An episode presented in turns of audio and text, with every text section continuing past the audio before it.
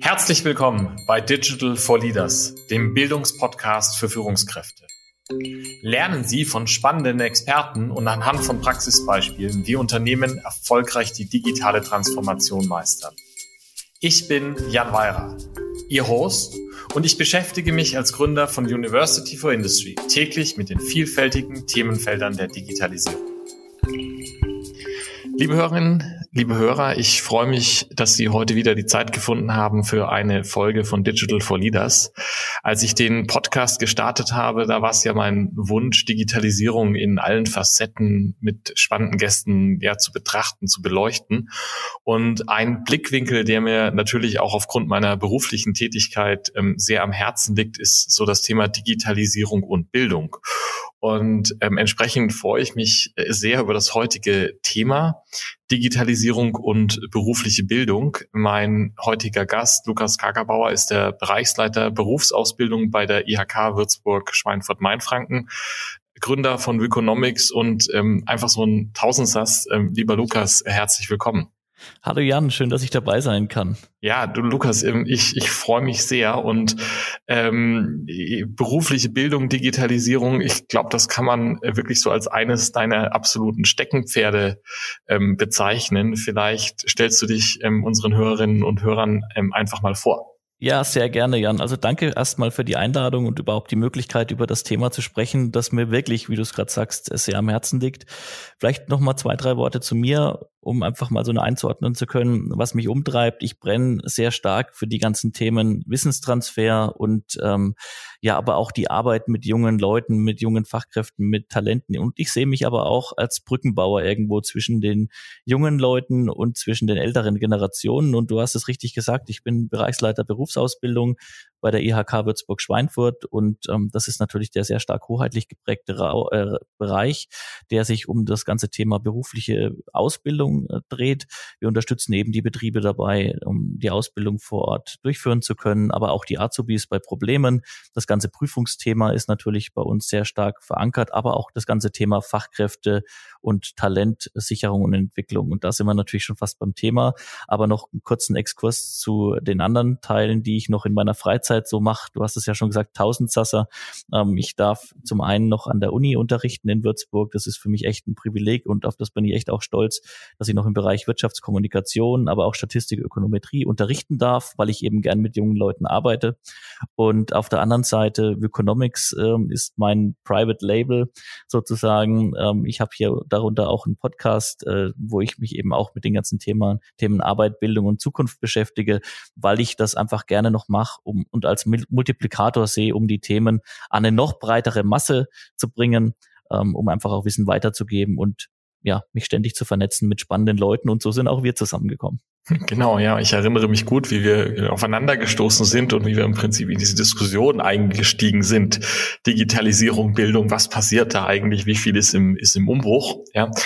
Ähm, jetzt kann man ja äh, auf Digitalisierung und berufliche Bildung im Prinzip aus zwei Blickwinkeln schauen und ich glaube, da schaust du in deinem beruflichen Alltag und in deinen sonstigen Aktivitäten auch, auch, ich glaube, mit beiden Blickwinkeln immer wieder drauf, nämlich zum einen Digitalisierung als Inhalt in der beruflichen Bildung, ja, und zum anderen aber auch die Digitalisierung der beruflichen Bildung im Sinne von die Formate, die, die Arten, wie ich vermittle, wie ich als, als der Lehrende mit den Lernenden arbeite, wie Lernende untereinander arbeiten. Das sind ja beides extrem spannende äh, Themengebiete und wir haben im, im Vorgespräch gesagt, wir könnten über jeden von denen einen zweistündigen Podcast wahrscheinlich machen. Ja. Ähm, lass uns vielleicht mal ins erste Thema ein, einsteigen, ja, in das Thema Digitalisierung als Inhalt in der beruflichen Bildung. Ähm, wo stehen wir denn da? Kannst du da ein bisschen einen Einblick geben? Ich wollte es gerade sagen, schön, dass ich jetzt zwei Stunden Zeit habe, um ähm, auszuführen. Leider ähm, nicht. aber wir fokussieren es mal. Aber ähm, im Grunde hast du ja völlig recht. Also man kann das aus wirklich verschiedensten Blickwinkeln sehen und lass uns mal die beiden aufgreifen. Zum einen eben die Inhalte ähm, innerhalb dieses äh, Komplexes der beruflichen Bildung und dann die Formate. Wenn wir mal hm, zu den Inhalten uns austauschen, ähm, dann muss man vielleicht so anfangen, dass wir bei der beruflichen Bildung hm, über so über das duale Prinzip sprechen, also gerade bei der dualen Ausbildung und die zwei Lernorte. Und ähm, ich würde jetzt vielleicht für heute mal sagen, wir, wir klammern mal den schulischen Bereich, den berufsschulischen Bereich aus. Also hier ist es ja so, dass die Lehrpläne vom äh, Kultusministerium ja auch vorgegeben sind, auch ständig weiterentwickelt werden Und äh, da müsste man sich vermutlich auch einen, einen Schulexperten nochmal mit reinholen. Ich würde vielleicht tatsächlich den betrieblichen Aspekt ähm, und auch den betrieblichen Lernaspekt hier ein bisschen mit in den Fokus heute nehmen. Und da ist es ja so, dass in den Betrieben ähm, die Ausbildung entlang eines ähm, Ausbildungsrahmenplans stattfindet. Und auch hier muss man sagen, es gibt ja da nicht die Ausbildung, sondern wir haben ja in Summe 320, nagel mich jetzt nicht genau auf die Zahl fest, aber ich glaube, es sind 324 Ausbildungsberufe, die auch äh, geregelt sind mit so einer Ausbildungsordnung. Und die geben schon mal vor, was grundsätzlich denn ähm, weil hier vermittelt werden muss, dass die jungen Leute die berufliche Handlungskompetenz bekommen. Und äh, jetzt ist dann natürlich die Frage, wie gestalte ich das im Betrieb aus? Da gibt es dann Handlungsspielraum, man hat da viele Möglichkeiten im Betrieb. Und natürlich spielt dann da auch Digitalisierung eine große Rolle und hängt dann natürlich aber auch wirklich maßgeblich davon ab, wie es im Betrieb umgesetzt und gelebt wird. Und da sehen wir jetzt schon ähm, dann auch die Unterschiede, über die wir gleich sprechen können, weil sicherlich sehr viele Sachen sehr gut schon laufen und ich auch da tolle Beispiele in der Praxis äh, erleben darf, wenn du da in die Betriebe zum Teil reinkommst, was da gemacht wird, wie das vermittelt wird, wie auch Digitalisierung da echt in der beruflichen Bildung ankommt, ist das schon teilweise wirklich, das, das bläst sich richtig weg.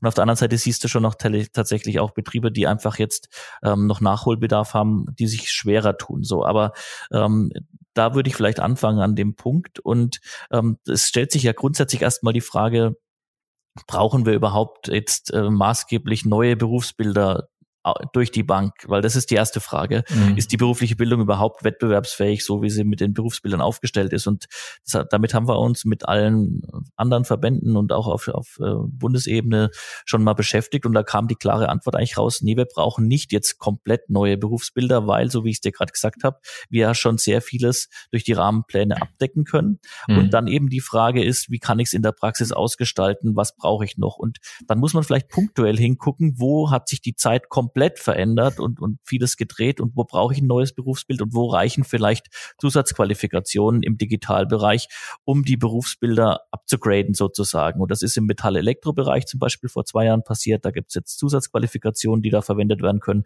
zum Beispiel äh, Augmented Reality, Data Security, Big Data und solche Themen sind da ähm, mit drin und, und können da angeflanscht werden sozusagen additiv.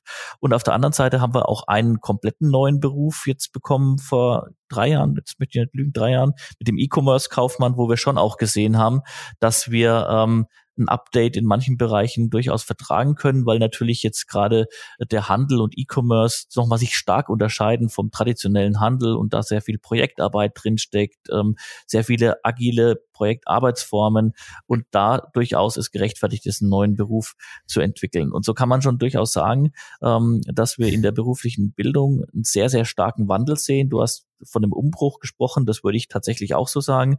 Ähm, ich sehe es aber so, dass wir hier sehr, sehr stark und gut wettbewerbsfähig aufgestellt sind. Und jetzt vielleicht nochmal so, wenn man noch einen Schritt weiter geht, äh, wie geht es so in Zukunft weiter? Werden auch die einzelnen Berufsbilder, die es schon da gibt, regelmäßig fortgeschrieben? Ja, das passiert. Und wir haben vor allem jetzt im letzten Jahr neue Standardberufsbildpositionen, sperriger Begriff, äh, mhm. kurz erklärt im Podcast, ähm, bekommen, die jetzt praktisch Einzug erhalten in jedes Berufsbild, das jetzt angepackt wird und novelliert wird und, und, und weitergeschrieben wird. Das heißt, das bedeutet, Digitalisierung ist ein neues Standardpaket. Nachhaltigkeit, weil wir sind ja nicht nur in der digitalen mhm. Transformation, wir sind auch in der nachhaltigen Transformation. Ähm, Rechtsaspekte und Sicherheitsaspekte kommen da noch mit rein, so dass praktisch jetzt wirklich ein, ein umfassendes Upgrade in allen Berufen stattfindet wo Digitalisierung sowohl in die Lehrpläne, auf, also auf dem Papier Einzug hält, als auch, denke ich mal, das, was in der Praxis passiert. Und ähm, so können wir gleich über ein paar Beispiele äh, sprechen, die ich als sehr positiv empfinde, vielleicht aber auch da gucken, wo es noch nicht mhm. so wirklich funktioniert. Ja. Aber ich, das ist so aus meiner Sicht ja. der Status quo. Also ich, ich, ich, ich finde das spannend, ja, und ich, ich finde auch, dass die, die Aussage, die du im Prinzip ja triffst, zu sagen, so, das ist nicht so, dass wir jetzt alles auf, auf, auf links kehren und dass von unseren 325 oder 324 Berufen, die wir in der Ausbildung haben, 15 übrig bleiben und der, äh, der Rest fällt weg, sondern es gibt ja weiterhin den Bäckermeister und so weiter, ja. Also das macht auch irgendwie Sinn. Jetzt hast du angesprochen hier die, die, die Pläne, nach denen ja die, die, die in den Betrieben die Ausbildung ähm, abläuft, ja, und, und dass in die diese digital Grund digitalen und auch Nachhaltigkeits- und, und im Prinzip die von den Transformationen getriebenen ja, Grundkompetenzen reinkommen und auch die Zusatzqualifikationen. Und ich, ist für mich schon nachvollziehbar, dass das richtig ist. Ich hätte jetzt zwei Nachfragen. Die erste wäre, geht das denn schnell genug? Ja, weil die, die Prozesse, ja, wenn, wenn hier auch über Bundesebene, ich glaube, so wie ich das verstehe, geht es ja über das BIP, ja, dann, dann hier diese Veränderungen kommen, das dauert ja sicherlich. Und jetzt sind wir ja in einer unglaublich äh, schnelllebigen Zeit in der Digitalisierung, ja, mit äh, Veränderungen, dass eigentlich die Welt nach zwölf Monaten immer schon eine gänzlich neue ist. Ist das nicht, ist das nicht viel zu langsam, dass ich darauf warte, bis das hier in den Plänen ist und dann in den Betrieben ankommt und, und verlieren wir dann nicht im Zweifelsfall immer ein, zwei Generationen äh, von Azubis, die das eigentlich hätten schon bekommen müssen und nicht bekommen haben? Also mir geht's grundsätzlich nie schnell genug, wenn es um die Themen geht. Also ich bin da voll bei dir und äh, du hast auch recht. Ähm, jetzt darf man sich's in der Praxis, glaube ich, nicht so dramatisch vorstellen, dass man dann Generationen verliert, weil das, was ich schon angesprochen habe, ist ja auch das, was in den Betrieben tatsächlich passiert und was da schon läuft. Und da, wenn man mal sich das anschaut, dann sind die Betriebe, entwickeln sich ja ihre Fachkräfte durch die Ausbildung, so wie sie sie auch mhm. jetzt schon brauchen und wie sie sie in der Zukunft brauchen, die meisten auf jeden Fall. Mhm. Weil man muss sich ja auch klar sein, so eine Ausbildung ist echt auch teuer, ist ein mhm. richtiger Invest von der Firma.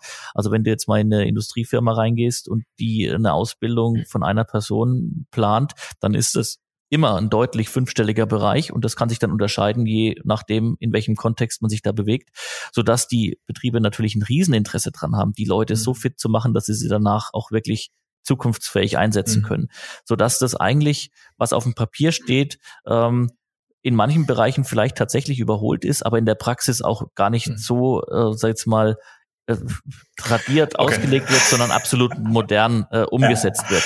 Und da ja. sprechen wir halt echt dann über, über Ausbildungen, zum Beispiel jetzt mal, ich kann es halt eben sagen, weil ich viel mit Industriebetrieben auch zusammenarbeite, auch mit interessanten Dienstleistern. Aber ähm, da ist es nicht so, dass du Angst haben brauchst, dass diese Leute, die da durch die Ausbildung laufen und die Ausbildung ist wirklich, und das, das ist wirklich eine Herzensangelegenheit, wir dürfen die Ausbildung nicht immer in Vergleich zu einem Studium sehen, sondern die Ausbildung als eigenes Produkt ist ein absolutes Premium-Produkt. Und wenn du mal mit den Leuten und den Geschäftsleitern und den Leuten, die dann die Azubis auch einstellen, in ihren Betrieben, in den Firmen, in der Betrieb, im Betrieb sozusagen, dann sind die top. Und dann da müssen wir schauen, dass wir eben diese Systeme nicht gegeneinander stellen. Aber mhm. Fakt ist, um es kurz nochmal äh, zusammenzuhalten, ich glaube, dass da sehr viel schon passiert. Und das Schöne ist aber, dadurch, dass es jetzt wirklich auch nochmal verschriftlicht in alle Ausbildungsordnungen mhm. reinkommt, dass wir auch als, jetzt spreche ich wieder für die IHK, die Möglichkeit haben, auch die Betriebe dann, da wo es in den Ausbildungsordnungen dann drinsteht, auch echt drauf festzunageln, zu sagen, falls die das da noch nicht machen würden, hey Leute, das steht da drin, ihr müsst es denen beibringen. Das ist eure Verpflichtung als Ausbildungsbetrieb. Ja.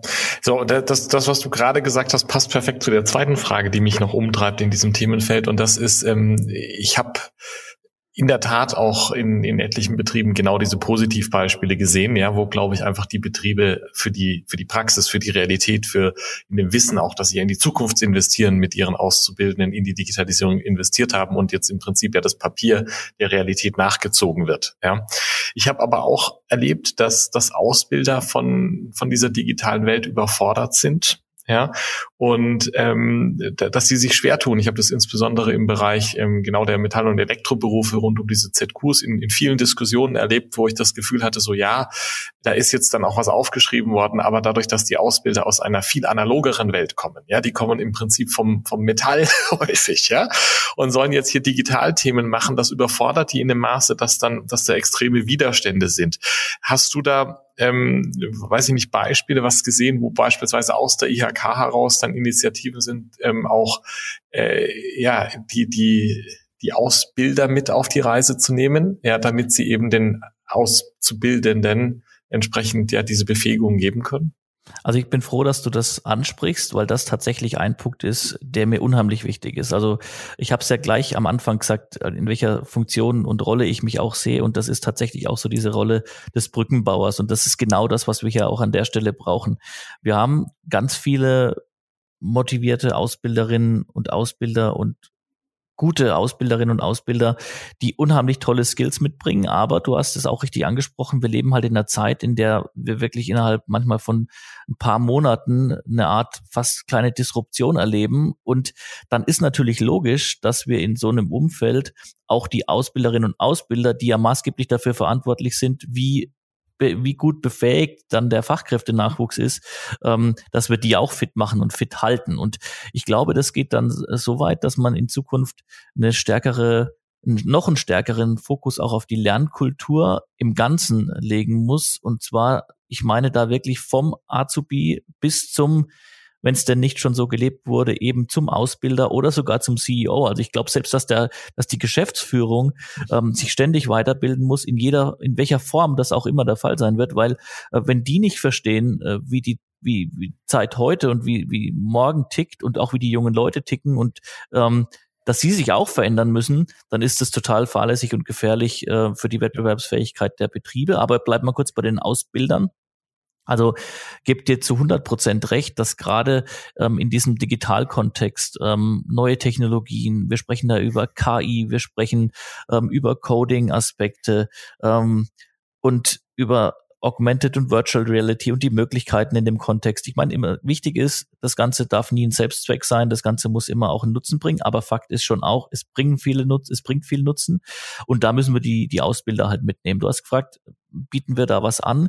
Ja, das ist in der Tat auch eins der Schwerpunkte der IHK-Arbeit ähm, im Ausbildungskontext, ähm, im Bereich der beruflichen Ausbildung in Bayern für dieses Jahr. Wir haben uns so eine Art Ausbilderoffensive auch auf die Flagge geschrieben, weil wir das genau machen wollen. Ich habe jetzt von vielen guten Beispielen gesprochen, wo wir halt schon sehen, da sind auch die Ausbilder topfit, weil die das halt im Betrieb schon so leben. Aber wir sprechen halt auch von vielen kleineren, mittleren Betrieben, die sich so solche Lernprogramme und Module, wir haben, sprechen dann gleich noch nochmal ja über Formate so nicht leisten können. Und dementsprechend müssen wir auch für die natürlich Angebote schaffen. Und das wird es in 2022 fortfolgende auch geben, ähm, dass es da kostenfreie ähm, Qualifizierungsmodule gibt für Ausbilderinnen und Ausbilder ähm, aus kleinen mittelständischen Betrieben. Das sind dann Tagesseminare in ganz Bayern, die kostenfrei angeboten werden ähm, und die dann wirklich die Aus Bildungsbeauftragten fit machen sollen, gerade in diesen Digitalkompetenzen, zumindest so ein erstes Update. Und darüber hinaus, ganz spannend noch, das ist so eine Kollaboration, das läuft aber jetzt schon ähm, bei diesen ganzen, ich habe ja gesagt, wir sind auch in der nachhaltigen Transformation äh, und das ist ja auch ein Standardberufsbild, das jetzt neu mit reinkommt oder eine Position, die neu mit reingekommen ist. Auch da gibt's Angebote, zum Beispiel entwickelt äh, vom BIP in Kooperation mit der IHK in Nürnberg, kann man aber auch wirklich an vielen Standorten wahrnehmen. Auch da gibt's kostenfreie Angebote. Das heißt, aus meiner Sicht bleibt immer so ein bisschen auch so der, der letzte Satz ist immer, es gibt so viele Angebote, die wirklich in ganz vielen Fällen sogar günstig oder sogar kostenfrei sind. Man muss sie echt einfach annehmen und ja. umsetzen. Ja, also ich glaube, es ist super Appell und den kann ich nur, nur unterschreiben. Und ich glaube, wenn, wenn die Angebote da sind und die jetzt angenommen werden, dann kann ich mir auch vorstellen, dass wir da auf einem guten Weg sind. Vielleicht noch als, als Abschluss zu dem Thema digitale Inhalte. Ähm, hast du ganz kurz noch ein Beispiel, wo du sagst, da war ich überrascht, was für fantastische ja, Digitalisierungs-, Digitalinhalte im Rahmen der beruflichen Bildung vermittelt wurden, werden? Also ich, ich, da könnten wir jetzt auch wieder ein Fass aufmachen von mehreren Stunden, da ich wirklich äh, recht viel unterwegs bin in vielen Betrieben. Aber ich finde es zum Beispiel immer wieder, also fangen wir erstmal an. Es gibt viele kleine Betriebe, von denen man überhaupt nicht erwarten würde, dass die ähm, solche coolen Sachen umsetzen und solche Möglichkeiten in der Ausbildung bieten, ähm, durch die Bank, durch alle Branchen. Also das ist schon mal, ähm, und ungeachtet auch vielleicht von, von digitalen ähm, Medien, sondern das Engagement da für die Ausbildung für die jungen Leute ist teilweise echt unfassbar. Also wenn man da hingeht, man ist da richtig, findet das richtig cool. Ähm, als Beispiel jetzt für vielleicht digitale Inhalte und Technologie. Ich war äh, kürzlich in einer Firma hier bei uns ähm, in der Nähe von Würzburg, die machen äh, Druckmaschinen und die machen zum Beispiel auch eine Druckmaschine, König und Bauer kennt man vielleicht, ähm, Druckmaschinen, wo dann die Dollarnoten gedruckt werden. Und das ist natürlich High Security, da gibt es dann Hallen, in die Halle dürfen wirklich nur bestimmte ausgewählte Personen rein. Und jetzt ist natürlich die Frage, wie äh, kriege ich dann die Azubis dahingehend fit, dass sie sich auch in so einer Halle auskennen, weil die in der Regel natürlich nicht in die Halle rein dürfen.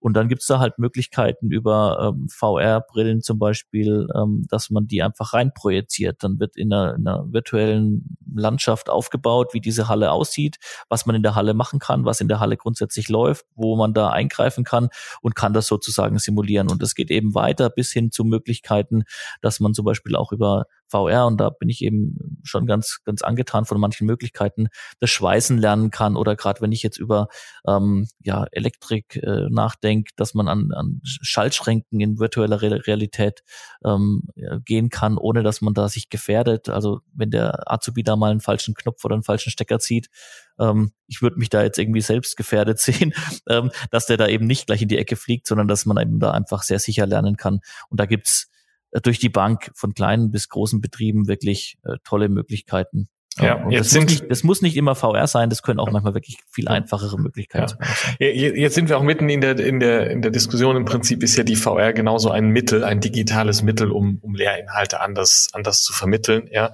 Und ähm, das ist was, da, da habe ich in den letzten Jahren eine extreme ja, Bandbreite wahrgenommen. Ja. Also ich habe da Ausbildung wahrgenommen, die am Ende immer noch mit Stift und Papier äh, passiert und wo die Azubis keine, keine Computer bekommen haben, bis hin eben, ich glaube, das Beispiel, was du jetzt von König und Bauer Mauer genannt hast, ist natürlich am extremen Ende. Ja, ähm, ist ist das auch auch so deine Wahrnehmung, dass es da immer noch eine große Bandbreite gibt, oder ist oder würdest du sagen, ja, war vielleicht so, aber da hat auch jetzt Corona geholfen, dann schnelleres Momentum Richtung digitale Arbeitsmittel, digitale Methoden der Vermittlung?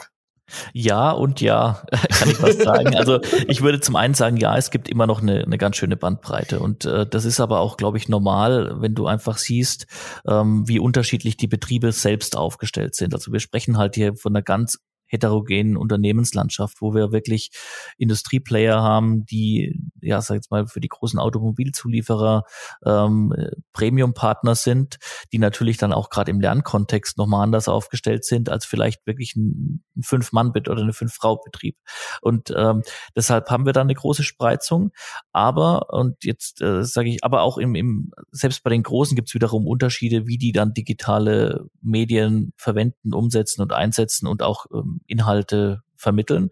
Ähm, aber du hast auch völlig recht. Ich glaube, Corona, wenn dieser wirklich unsägliche Virus uns wirklich eine positive Sache mitgegeben hat, dann, dass wir bei vielen Sachen echt aus dem Quark kommen und einfach mal in den, den Turbo reinhauen, zum Beispiel in Sachen Umsetzung von Digitalprojekten. Und das betrifft dann natürlich auch den, den Lernkontext ähm, und den Bildungskontext. Und da glaube ich schon, hat sich dann echt viel getan, auch in der Ausbildung, in der Vermittlung von Wissen. Ich meine, allein die Tatsache, dass wir ja selbst in der Ausbildung auch dann ähm, über Homeoffice jetzt plötzlich äh, sprechen und da über Distanz und Remote arbeiten konnten, was ja vorher praktisch un undenkbar war. Ähm, das zeigt schon, dass wir auch da uns weiterentwickeln. Wenngleich ich schon glaube, und du hast jetzt ja gesagt, diese Bandbreite, die liegt zwischen äh, Bleistift und, und Radiergummi und Papier und auf der anderen Seite äh, VR und, und AR-Applikationen. Das ist es, glaube ich, immer noch. Aber ich glaube, der wichtigste Punkt in der Sache, und wir sprechen jetzt dann über die Formate, ist der, ähm, wir müssen wirklich immer gucken, wo bringt das Ganze dann auch einen Mehrwert.